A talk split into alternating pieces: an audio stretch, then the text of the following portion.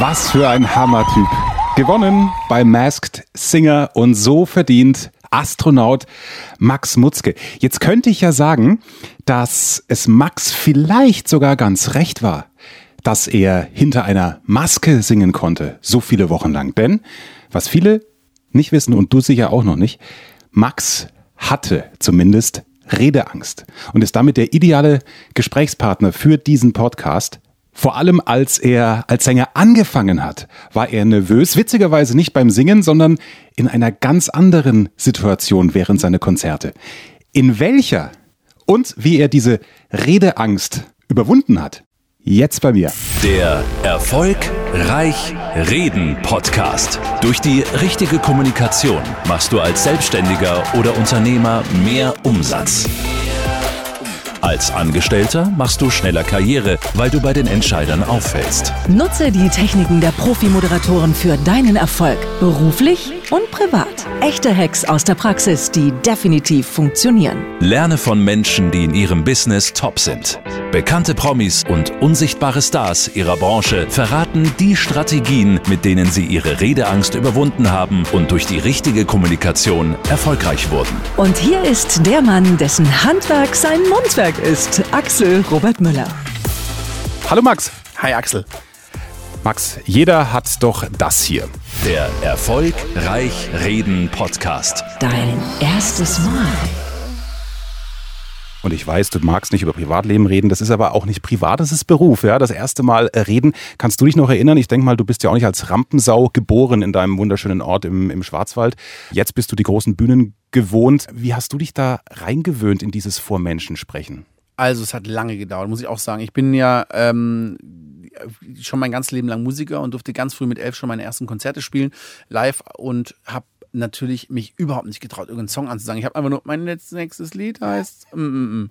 und dann ähm, ging ich auf Tour irgendwann und also, also bevor ich noch in der Öffentlichkeit richtig zu sehen war und dann kam dieser große, große Erfolg mit dem Eurovision Song Contest 2004 ist das her, das ist fast, also über 14 Jahre und ähm, da kam natürlich sofort wahnsinnige Interviewflut. Also das ist ja, das ist ja etwas, was man sich gar nicht vorstellen kann. Ich hatte Interviews, die zehn Stunden am Tag mit 30 Leuten. Also die, die hatten dann teilweise, ähm, es gab eine, es ist kein Witz, es gab eine Schlange an Journalisten, die mussten sich aufstellen, die haben keine Nummer gezogen, weil da war die technische Vorbereitung nicht da, aber die hätten eine Nummer ziehen können, rein theoretisch. Und dann standen die da und da hatte jeder äh, sechseinhalb Minuten.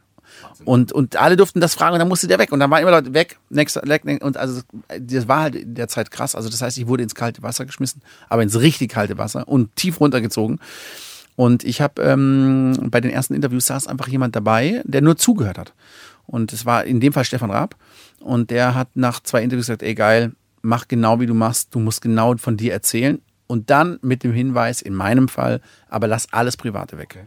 Weil das wird als Bumerang mit scharfen Messern zurückgeflogen kommen von irgendjemandem. Es ist nicht das Problem der Interviewpartner ja. jetzt, sondern die Follow-up-Geschichten. Also die Menschen, die später dir einen Strick draus machen wollen in einer Situation, in der du schon längst nicht mehr in der Situation bist, in der du damals warst, als du diese Frage beantwortet hast, mhm. zum Beispiel.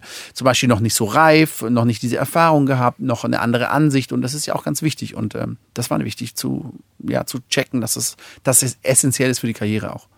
Das heißt, erstes Learning auch für unsere Hörer schon, äh, wenn ihr unsicher seid und mal in so einer Situation seid, viele, die uns hören, die müssen ja gar nicht in der Öffentlichkeit sprechen, sondern haben vielleicht vor dem Teammeeting irgendein Projekt, was sie vorstellen müssen, mit oder ohne PowerPoint, sich da einen Vertrauten zu suchen, der bei dir Stefan Raab war zum Beispiel, der dann danach zurückspiegelt, wie war's, oder? Das können sich jetzt alle Normalos rausziehen. Ja, im Grunde genommen kann man das vielleicht so sehen, nur natürlich weiß ich gar nicht, wie das ist, wenn man, wenn es jetzt nur um das Team-Meeting geht. Ich kann nur sagen, durch meine Bühnenerfahrung und dafür, dass es eben halt mal 1000 und mal 5000 Leute vor der Bühne sind äh, und in der Fernsehshow, wo man weiß, da gucken zwei Millionen zu oder zehn Millionen, ähm, geht die Angst natürlich wahnsinnig weg. Und was ich gemerkt habe, wenn ich und zwar Konzerte gesehen habe und stand selbst im Publikum.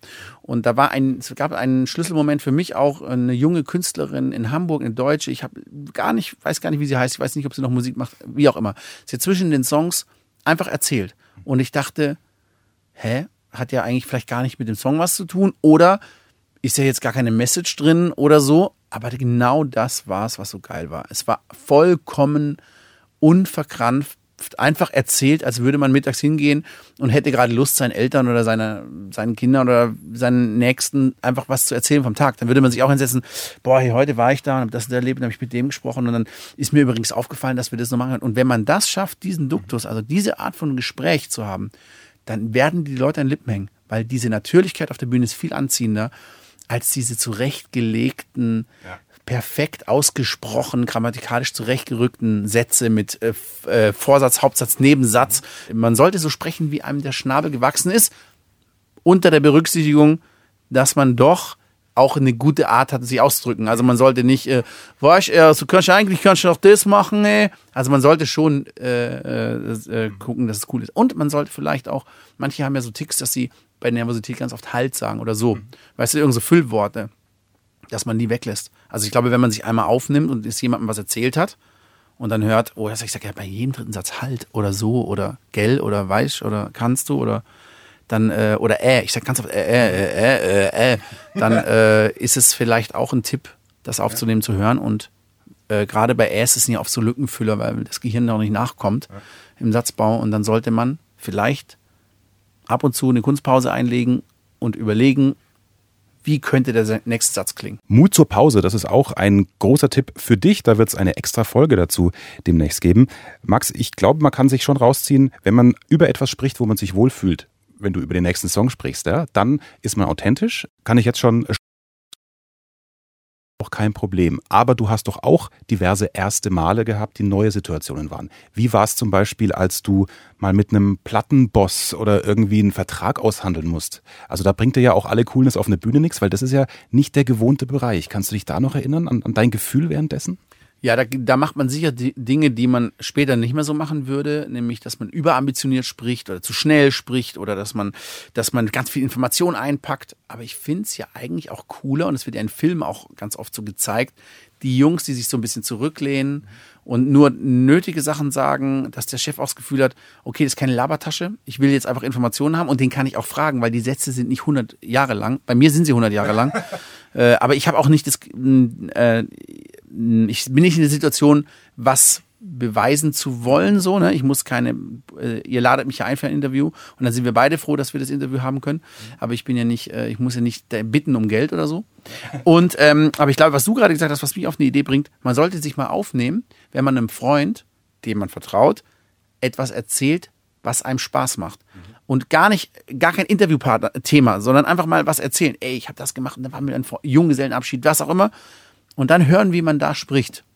Und, äh, und dann das mal, diese Art zu sprechen und den Flow, wenn er cool ist, übertragen auf ein Thema, was, wo es dann eben um was anderes geht. Aber ich glaube, man macht einfach Dinge auch falsch und was äh, für mich eine ganz wichtige Erkenntnis war, ist ganz egal, die Fehler die werden ja in allermeisten Fällen nicht lebensbedrohlich sein, sondern die werden halt irgendwie mal, scheiße, den Job hätte er nicht gekriegt. Ja. Aber dann tun sich andere Dinge im besten Fall auf und äh, man sollte, glaube ich, die Angst davor verlieren, dass was Gravierendes im Leben jetzt schief läuft, wenn man was Falsches gesagt hat. Ich mache es zum Beispiel immer so, oder habe es so gemacht, wenn ich mal eine Bühnenveranstaltung habe, vor, äh, die größte war 2006, das FIFA Fanfest bei der WM im eigenen Land vor, vor 100.000 Menschen. Also da waren 40.000 direkt vor der Bühne und 60.000 nochmal per Kamera zugeschaltet im, im Olympiastadion. Ich habe mir die alle nackt vorgestellt. Und wenn, wenn man sich Menschen nackt vorstellt, dann verliert man ja den Respekt im Sinne von Angst. Ja, das kann sein, habe ich noch nie gemacht. Manchmal ist es sicher strange Manchmal tut man es unfreiwillig. Ja, genau. Aber äh, habe ich noch nie drüber nachgedacht. Ich hatte, äh, äh, ja, aber ich verstehe, was du meinst. Man holt sie auf Augenhöhe, wobei du ja nicht nackt bist, aber du verlierst quasi so diese Angst vor denen, sondern du nimmst sie mal, äh, äh, nimmst sie mal auf Augenhöhe und dann ist es eben wie Freunden an einem Tisch. Da können ja auch drei Fremde dabei sein und du kannst trotzdem deinen Freunden was erzählen und die drei Fremden haben nicht das Gefühl, oh, der verstellt sich, aber weil wir jetzt da sind, würdest du im besten Fall ja auch nicht machen, weil es nicht nötig ist in so einem kleinen Kreis. Also müsste man vielleicht das schaffen, auch in einem großen Kreis hinzukriegen. Mhm.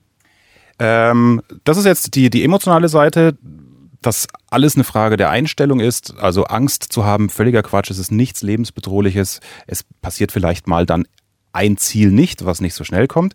Äh, Stimme, Stimmbildung ist bei uns im Podcast auch immer äh, Thema. Gibt es da ein Ritual für dich als, als Sänger, was du dem Otto Normalo empfehlen kannst, was der Stimme gut tut? Also da ich wirklich kein Otto Normalo bin, was die Stimme angeht, da bin ich wirklich äh, äh gesegnet und ich verstehe auch nicht warum, aber ich hab, war noch nie heiser. Ich habe in den äh, jetzt 14 Jahren, ich weiß nicht wie viele hundert Shows gegeben habe, nur zwei abgesagt und die waren am gleichen Tag im Friedrichstadtpalast aus Heiserkeit und das war ein Infekt einfach. Also ich bin wirklich ganz glücklich. Das ist wie ein, äh, vielleicht ein äh, Michael Jordan einfach die gute Konstitution hat, um geil Basketball spielen zu können. So habe ich das große Glück, dass meine Stimmbänder irgendwie so sind, dass ich gut und viel sprechen kann. Allerdings gibt es bei mir auch den Moment, wenn ich auf Tour bin und man jeden Tag Konzerte gibt, also wirklich jeden Tag, drei Wochen lang und immer in der kalten Jahreszeit auch, dann äh, spreche ich am Tag sehr wenig, wenn es nicht nötig ist. Legt mich in meinem Fall kann ich das, weil wir, wenn wir Konzerte spielen, ist, bin ich abends gefragt und nicht tagsüber. Ich lege mich gerne hin und entspanne und lese und bin einfach komplett grundentspannt mhm. und dann abends kannst du Gas geben so und das kann man ja vielleicht auch auf seinen eigenen Job äh, übertragen irgendwie. Da kann man jetzt rausziehen, Präsentation eher vielleicht morgens ansetzen, wenn man die Wahl hat und nicht um 15 Uhr, wenn der Tag schon wieder rum ist. Ne? Sehr gute Idee. Ja, ist bei mir halt anders. Ich kann nur abends spielen. Ich kann nicht morgens spielen. Du kannst es nicht anders machen. Ähm, Gab es nochmal einen Unterschied, wo auch du nochmal ein erstes Mal verspürt hast ähm, beim Eurovision Song Contest? Da wusstest du ja dann auch, und das war ja noch zu den Anfängen deiner Karriere als Anfang 20-Jähriger, ne? Scheiße, da schauen jetzt vielleicht 4, 5, 600 Millionen zu. Hast du diesen Gedanken, der ja vielleicht dann erst zu einer Angst führt, zugelassen? Der war zu abstrakt. Ne? Also ja. man kann sich alles über eine gewisse Zahl an, an Menschen nicht mehr vorstellen. Also ich kann mir noch 30.000, 40.000 vorstellen, aber schon ob es 40 oder 60 waren, ist vollkommen nicht zu erschließen. Außer man spielt ständig ein Festival, wo 80.000 Menschen sind, dann fällt dir auf, wenn nur die Hälfte da ist. Aber das ist sehr schwer zu begreifen. Und was hinter der Kamera stattfindet, war für mich überhaupt nicht ersichtlich. Und die Kameras waren für mich dermaßen normal, weil ich äh, jeden Tag in äh, mehreren Shows war und auch auf der Bühne permanent und es wurde immer gefilmt. Und irgendwann ist das ein Werkzeug wie ein Teleprompter, der vor dir steht. Dann guckst du halt drauf oder guckst nicht drauf. Äh, das ist ja wie nachher dein Mikrofon auf deinem Sprechpult, das du ja nicht mehr beachtest, mhm. weil du es halt einfach kennst. Du bist, du bist eher gewohnt, deinen Kopf so zu halten, dass ich nicht einfach vom Mikrofon weggehe, sondern äh, immer irgendwie vorne dran bleibe. Und so sind Kameras dann auch. Man ist so ein bisschen gewohnt, die Kameras sind wichtig zum Reingucken, die sind wichtig von der Seite. Und ja. Nicht nur zuhören, machen. Der Tipp, den du sofort umsetzen kannst. Tatsächlich nehmt euch auf, erzählt irgendeinem Freund des Vertrauens, der auch einen Bildungsstand hat von dem, was ihr braucht, damit er das abstrahieren kann, ähm, mal eine Geschichte von euch. Und zwar eine lustige oder mit ihm. Eine Sache, die man zusammen erlebt habt. Und dann hört mal, wie ihr da sprecht, welchen Flow ihr habt. Ist der cool? Ihr werdet nämlich sicher nicht oft äh, äh, äh sagen und so. Aber es gäbe ja unter Umständen, äh, kann auffällen, dass man bestimmte Füllwörter und Worte oft wiederholt dass man das eliminieren kann. Ich glaube, das ist sehr einfach. Max, vielen Dank für deine Offenheit, auch was Momente angeht, wo man sich selber nicht so wohl gefühlt hat. Ich glaube, da machst du ganz vielen Menschen, die uns hören, Mut. Danke dir. Ja, sehr gerne. Ein sehr guter Podcast. Ich wünsche dir viel Erfolg. Oh, danke schön für das Kompliment. Lieber Max Mutzke, danke für deine Zeit. Dieses Gespräch haben wir bereits vor ein paar Monaten aufgezeichnet. Aber nachdem inzwischen ja so viele dazugekommen sind hier in der Erfolgreich Reden Community und ich glaube, Dir geht's so wie mir, wenn du noch neuer dabei bist. Bei jedem Podcast, da scroll ich auch nicht mehr zurück zu Folge 1 bis 10, sondern steige weiter oben ein. Ich wünsche dir viel Spaß beim Umsetzen der Tipps von Max Mutzke und auch von mir. Meine Tipps, die ich auch im Gespräch rausgelassen habe, findest du alle nochmal schön sauber und tiefgehend aufgelistet mit einer Anleitung, wie du dich erstens vorbereiten kannst. Zweitens, welche Tool du nutzt, um eine Sicherheit zu finden, bevor es in die Präsentation geht. Weil dann, ja, dann kann es sogar Spaß machen, vor anderen zu präsentieren. All das für dich zusammengefasst auf intensiven 20 Seiten im Angstfrei Reden E-Book. Den Link bekommst du unter dieser Podcast-Folge. Natürlich alles kostenlos, aber es bringt nur was, wenn du es auch durcharbeitest. Dabei wünsche ich dir viel Erfolg und dann bis zur nächsten Show. Mach's gut. Mehr Wissen, mehr Erfolg, mehr Umsatz. Beruflich und privat. Das, das, das ist der Erfolgreich Reden Podcast mit Axel Robert Müller. Du bist Unternehmer oder Führungskraft im Unternehmen? Dann binde deine Mitarbeiter und Kunden noch enger an deine Company mit einem professionellen Business Podcast. Podcast. Sozusagen das Intranet zum Hören oder auch der Kunden-Newsletter für die Ohren. Deine Firma sitzt quasi im Kopf des Kunden und ist näher dran als jede Kundenzeitschrift. Wie das klingt und wie das geht, findest du auf www.marktführer-kommunikation.de. Marktführer-kommunikation.de Die Marktführer Deutschlands wie Allianz, Wirth oder Kercher vertrauen Axel schon. Und du?